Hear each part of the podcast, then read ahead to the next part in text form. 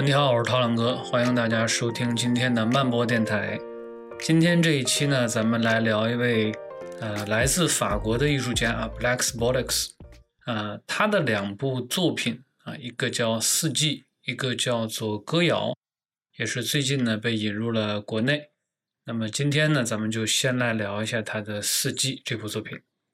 尽管说呢，在很多的网站上，这个法国人 Blacks b o l i x 啊，都是被冠以插画家、漫画家、作家、艺术家、设计师等等等等诸多的头衔，但是呢，对于他本人而言，他似乎呢并不觉得啊自己可以被这样去定义。他在一次采访中啊这样回应的：“他说，有人认为我是画家、作家、漫画家，但其实呢，我不能算是画家或者是作家，更不是什么平面设计师，可能也算不上是漫画家。”正在做的这些作品，我并不觉得是艺术，不过是用图像来表达我的一些思考罢了。我也不算是书籍装帧设计师，虽然我对做书这件事情很严格。但是呢，对于一个啊曾经斩获莱比锡书展世界最美图书最高奖项，然后多次荣登纽约时报年度图书榜单的创作者来说，Black b o l i x 这样讲。显然呢，有一些过谦了。在他二十六岁之前，他还只是叫做贝尔纳·格朗热。这个出生在法国杜埃的年轻人，十八岁的时候就进入了安古兰美术学院去学习，但是仅仅在一年之后就辍学他就。此后呢，几经辗转，三年之后才再一次回到这所学校，重新开始学习丝网印刷工艺，然后。得益于这份手艺，在成为艺术家之前，贝尔纳·格朗热就一直从事着专业的印刷相关工作。一九九二年，在出版了处女作《X X X》之后，他正式启用了 Black b o l i x 这个笔名。而这个奇怪的名字，据说呢，源于他自己小时候随口生造的一个词。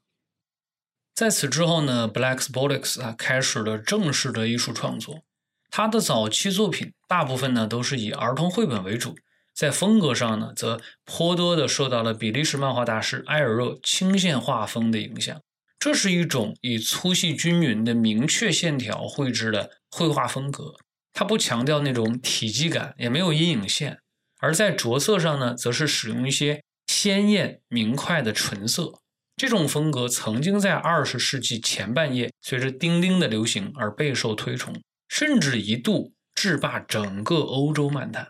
但是很快，Black's Boliks 就开始逐渐舍弃掉风格鲜明的轻线画风，转而谋求在其他风格上的尝试。轻线画风呢，曾经是欧洲漫画黄金时代最为主流的一个风格，也曾经是彼时冒险故事漫画的标配。即便是在今天，我们仍然是可以在一些。经典故事类型的欧漫中看到他的影子，但是对于 Black b o l i x 而言，显然他已经不再仅仅满足于用漫画去讲述一个故事那么简单。他开始去追求文字之外的叙事可能，他更希望去发掘画面本身更大的叙事潜能。而如果以此为创作目的的话，轻线画风显然就不再是最好的选择。就好像他自己曾说的，在给图像加上线条之后，我发现图像本身的纯粹性变弱了。于是呢，他开始探索更具有个人印记的艺术风格，专注于对画面本身的经营和钻研。他所寻求的这种风格很快就出现了。Black Bollocks 啊，开始对一些二十世纪二三十年代的艺术作品着迷。而彼时呢，正是艺术风格向现代艺术转向的重要时期，艺术表现正从具象逐渐转化为抽象。康定斯基、马列维奇、蒙德里安这些艺术先锋开始拓展抽象艺术的疆域，风格派、未来主义、立体主义、构成主义、至上主义次第登上历史舞台。而这些艺术品给了 Black's b o l i x 极大的启发。于是呢。在舍弃了具体而明确的清线画风之后，他的作品开始出现越来越浓厚的抽象艺术风格。他也从专注于描绘事物的客观性上，转而去追求在抽象表达里面去探索人文主义的精神性表达。而巧合的是，这种复古的艺术风格竟然和他所擅长的丝网版画非常的合拍。Black's Bollocks 确信这就是自己一直在追寻的艺术风格。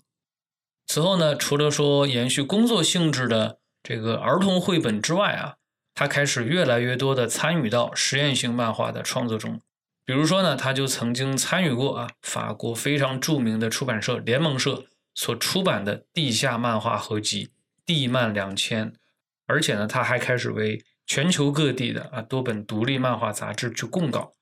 即便是在他更为主流的商业作品里面，他也开始不满足于常规的创作。从而呢，把越来越多的个人创作的思考置入其中，以期呢能够打破更多的创作藩篱，呈现出漫画媒介的更多可能性。Black Bollocks 啊，他最为知名的代表作就是于二零零八年到二零一三年间出版的三部曲《人们》《四季》以及《歌谣》这三部。正是三部曲中的首作《人们》啊，为他拿下了世界最美图书的金奖。而后面的两部呢，则双双登上了《纽约时报》书评周刊的十佳绘本榜。尽管说这三本书非常容易被归类为儿童绘本，但是 Black's Bollocks 在这几本作品里面，他是倾注了大量的思考和探索的。从图像叙事到风格探索，从循环结构到文本呼应，简直呢是用最复杂的手段啊，去呈现一本最为简单的图书。啊，可谓是大凡之简。也正是因为此啊，这个三部曲其实更应该被视为是一套适合所有人去阅读的全龄化的作品，每个人都能够从中去得到自己独到的感悟。人们啊，四季以及歌谣这三部曲最为重要的意义在于什么？在我看来，在于我们可以从中窥得 Black's Bollocks 他的创作思维的改变，比如说。他究竟从那些旧时代的艺术先锋大师身上得到了什么样的启发？再比如说，他如何另辟蹊径的去探索图像叙事的隐秘小径？而一旦说我们从中窥得了他隐藏在画面之下的创作企图心，我们就会惊叹于他竟然可以在如此质简、如此纯粹的画面之下埋藏这么多、这么深远的思考。我们首先应该注意到的就是他画风的转变啊，这也是他受那些旧时代艺术大师们影响最为直观的体现啊。就像中文版《四季》的译者于哥他在随书附赠的解读小册子里面所写的，这也解释了为何他的作品总能激起感官愉悦、鲜明有力的色彩、抽象简化的形式，以及他们共同营造的空间与视觉元素相互之间的张力。而这些恰恰来源于已渗透进我们日常视觉经验的至上主义、构成主义和包豪斯风格所留下的精神遗产。于哥在这段话里面呢提到了三种艺术风格：至上主义、构成主义以及包豪斯。这三者呢正是二十世纪前三十年最为先锋的艺术风格代表，也是现代主义艺术的发端。Black's Bollocks 他在这个安古兰。求学期间呢，就深受至上主义的创始人马列维奇的影响，尤其是他的最著名的代表作啊《白上白》，那是一幅画于白色背景上的画，画面的主体呢是另外一个倾斜放置于白色背景上的一个白色方块。再说简单一点呢，就是在一个白色的背景上面画了一个倾斜放置的白色方块啊，也就是所谓的“白上白”。至上主义呢，它多是用这种。颜色鲜明的几何图形去进行创作，不表现具象的人或者是风景，而是去探究形状啊、空间啊、颜色啊相互之间的关系。同样呢，包豪斯和构成主义的几何布局，甚至是呃荷兰风格派的有限纯色，也都可以在 Black's Bollocks 的作品里面找到相应的艺术表达。那么除此之外呢，我们甚至还可以看到早期清线风格的一些痕迹。啊，尽管说 Blaxbolex 很早就舍弃了清线画风，但是呢，它依然保留了一些习惯啊，比如说没有体积感，也没有阴影线，以及鲜明纯粹的啊这些高饱和度颜色的使用除了会禁锢画面的线条被彻底的摒除之外，其他的一些特性啊还是得以保留的。马列维奇曾经这样去形容啊至上主义的创作者，他说。对于至上主义者而言，客观世界的视觉现象本身是无意义的，有意义的东西是感情。而对于 Blaxbolex 而言，他同样更为看重作品的情感表达。画面的存在意义不仅仅是去呈现一个客观的世界，更多的是要去表达创作者的情感。以四季为例，整部作品用了一百七十八幅画面。去展现一年四季的时间更迭，四季的变化不仅仅说体现在物质世界的客观改变之上，同样也体现在情感的变化上。有人因为下雨而喜悦，有人因为落叶而愉悦，有人因为幼芽而惊喜。它不仅仅去展现四季，更要去展现生长于四季之中的那些真实的生命。它要去描绘一种生命体验。而这种抽象的生命感，其实才是这部作品最为真挚的表达。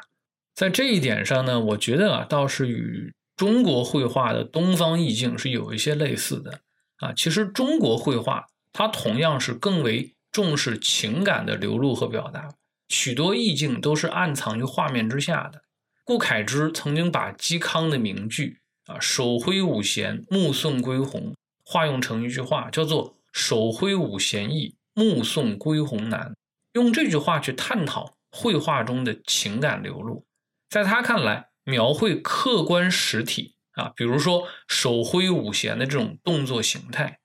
这样的创作是很容易的。但是如果说我们要去表达一种精神情感，就好像送别时那种伤感的感情，这种表达其实是非常难的。这是所谓的手挥五弦易。目送归鸿难，那么用这句话去形容 Blaxbolex 的作品，同样很适合。他的每一幅作品都暗含着非常丰沛的情感，尤其是当他唤起读者内心里面的相似场景的时候，创作者的情感和读者的情感便通过画作心意相通，达成共情，各自心领神会。比如说，有一幅叫做“寂静”的场景，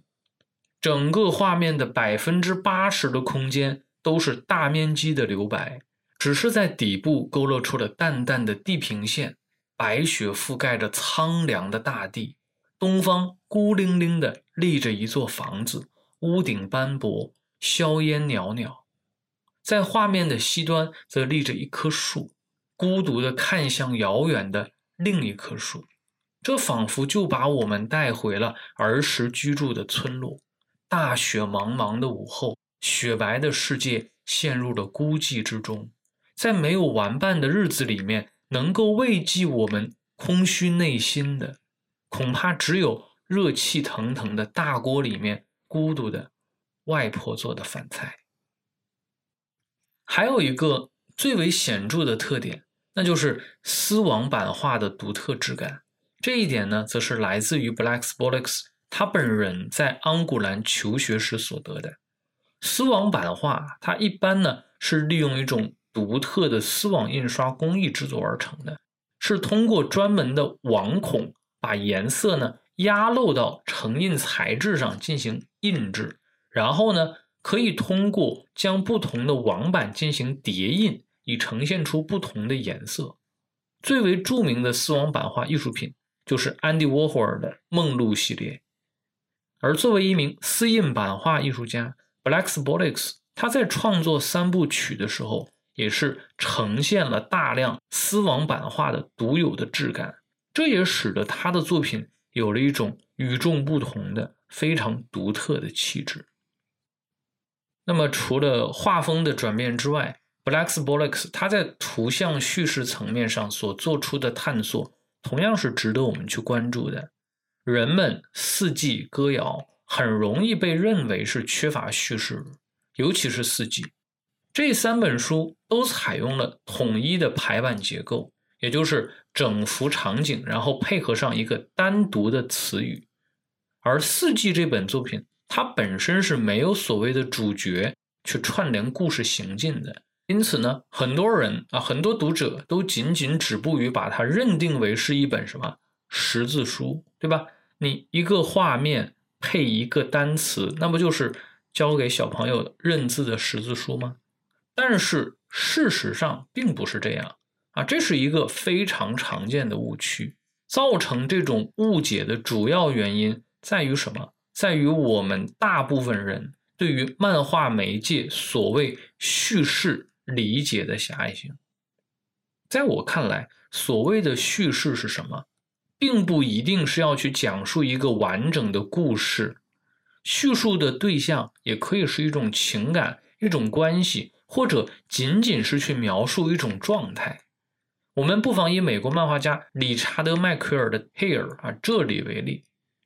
这是一部通篇没有主角、没有故事、没有时序的三无作品，通篇没有任何一个人类角色去串联起整个故事，而是把。读者的眼光固定在一所房子的一角，然后通过场景的变换去展现亿万年间整个世界的沧桑变幻。对于这里这部作品而言，它的叙事就是宏大而抽象的，并不是我们常规所理解的狭义的故事。我讲一个冒险故事，我讲一个恋爱故事那么简单，它不是这样的。他的所谓叙事，并非聚焦于具象的人类活动，而是去展现弥散在时间洪流之中的整体人类的抽象情感。除了作者一家人在这所房子里面所经历的生死离别，还有更大尺度上的更多的人类的情感流露。这些情感既来自远古时代，也来自遥远未来。所有的一切在永恒的时间里面遥相呼应，彼此暗合。当代漫画巨匠啊，克里斯维尔曾经高度评价这里啊，他说啊，这里拓宽了图像叙事的边界，把他的领域封疆于电光火石之间，把视觉叙事推上了一个新的层级，完全脱离了传统漫画从左至右阅读的习惯。他创立了一种有机的叙事结构，不仅向漫画媒介的过去质疑，更是暗示了它的未来。它即便不是百年一遇的好书，至少也是数十年难遇的优秀作品。从某种意义上看，其实《四季》这部作品跟这里也是有着异曲同工之妙的。它同样也是无主角、无故事、无时序的三无作品。如果说，这里是把房屋的一角这个空间作为叙述的主体的话，讲述了这个空间在亿万年沧海桑田之间的经历。那么，《四季》这部作品就是把四季这一抽象的时间概念做了叙述的主体，去讲述时间本身的成长。换句话说，时间在这部作品里面具有了人格，它有自己的成长轨迹。有自己的情感表达，而这正是这部作品所要去叙述的事。四季的叙事结构啊，也值得我们去关注。它是采用了一种非常独特的循环结构，整部作品并不是按照时间的线性顺序去依次展现一年之间四季的时间更迭，而是采用了一种循环往复的螺旋结构。简单来说呢。全书被分为了四个章节，每一个章节它本身是一个循环，展现四季的变化。然后整个四个章节的整体又是一个大循环，来展现更大尺度上的四季循环。而值得注意的是，这四个循环之间又呈现了一种渐进式的成长关系。一方面呢是篇幅的成长，比如说第一个小循环是八页。然后后面的循环依次递增为二十四页、六十页、八十页，体量上有成长。在另外一方面呢，每一个循环所体现的内容也存在着成长的关系。比如说植物的生长、人类的成熟、情感的复杂化等等等等。我们呢也可以尝试用文学创作里面的一个术语啊，文心结构去解释。文心呢，它的本意是什么？是指在一枚徽章的中心再雕刻一个更小尺度的徽章。在文学创作里面呢，指的就是说在作品里面去引入相同的作品。最著名的例子呢？呃，是安德烈·纪德的代表作啊，《伪币制造者》这部作品里面的人物啊，也写了一部小说，也叫做《伪币制造者》。也就是说呢，相同的概念啊，它是同时出现在大尺度的外部维度和小尺度的内部维度之上，从而呢，形成了一种相互对照的嵌套结构。四季呢，其实呢，也多多少少啊，有一些。文心结构的痕迹啊，尽管说并不是完全的相同啊。四季这个概念既体现在大尺度的整书结构之中，同时又体现在小尺度的章节循环之中。四季既体现世界尺度上的成长，同时也体现自我尺度上的成长。简而言之，就是说在大尺度和小尺度。的两个维度之上，同时去进行一个叙述啊。除了文心结构之外啊，Black's Bollocks 也曾经在谈及图像叙事的时候提到了另外一个概念啊，乌巴波。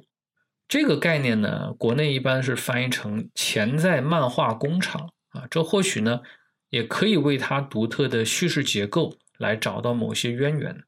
这个乌巴波啊，它是源于法国试验性的文学组织乌利波。乌利波是什么？乌利波是一个旨在打破文本创作界限的组织啊，有的时候呢也是被翻译成潜在文学工厂。这个组织里面的一些创作者，他们会预设一些规则和限定条件，来强迫自己赋予文学作品一种全新的思考路径。而乌巴波呢，就是法国漫画家刘易斯特隆赫姆啊这些人创立的。